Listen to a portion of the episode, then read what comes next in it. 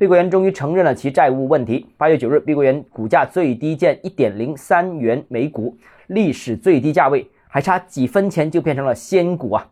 欢迎来到邓浩之家买房。一年前销售额多达六千五百亿的房地产企业，现在市值居然只剩下三百亿，的确够吓人的。至于碧桂园的解决方案，我认为不会像恒大那种彻底死掉，原因之前已经分析过，碧桂园没有严重的资不抵债的情况，也不会像富力那种情况处于深坑之中，虽然死不了，但是也一直只在挣扎当中。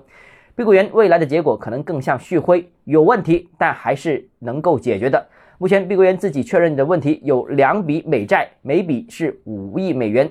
一则现在只是没有支付利息而已，还有协商的余地，理论上还不算真正的暴雷。第二，就算这两笔都出现了利息本金无法到期偿还的情况，也只是十亿美金左右，也就是折算人民币七十亿左右的规模。相比较其万亿的资产规模，就算暴雷，一个小范围。不像恒大那种毫无余地的全面暴雷，其规模也是几十亿这个级别，还到不了伤筋动骨的地步。未来几个月是关键时期，如果碧桂园还能融到资，市场顺利恢复，他们还能顺利通过销售回笼资金，那这几十亿的问题应该能获得彻底的解决。当然，如果市场继续低迷，融资依然困难，那问题可能会越来越严重。小暴雷最终也不排除变成大暴雷，但相对而言，这个可能性会更小。好，今天节目到这里。如果你个人购房有其他疑问，想跟我交流的话，欢迎私信我或者添加我个人微信，账号是教买房六个字拼音首字母小写，就是微信号 d h e z j m f。想提高财富管理认知，请关注我，也欢迎评论、点赞、转发。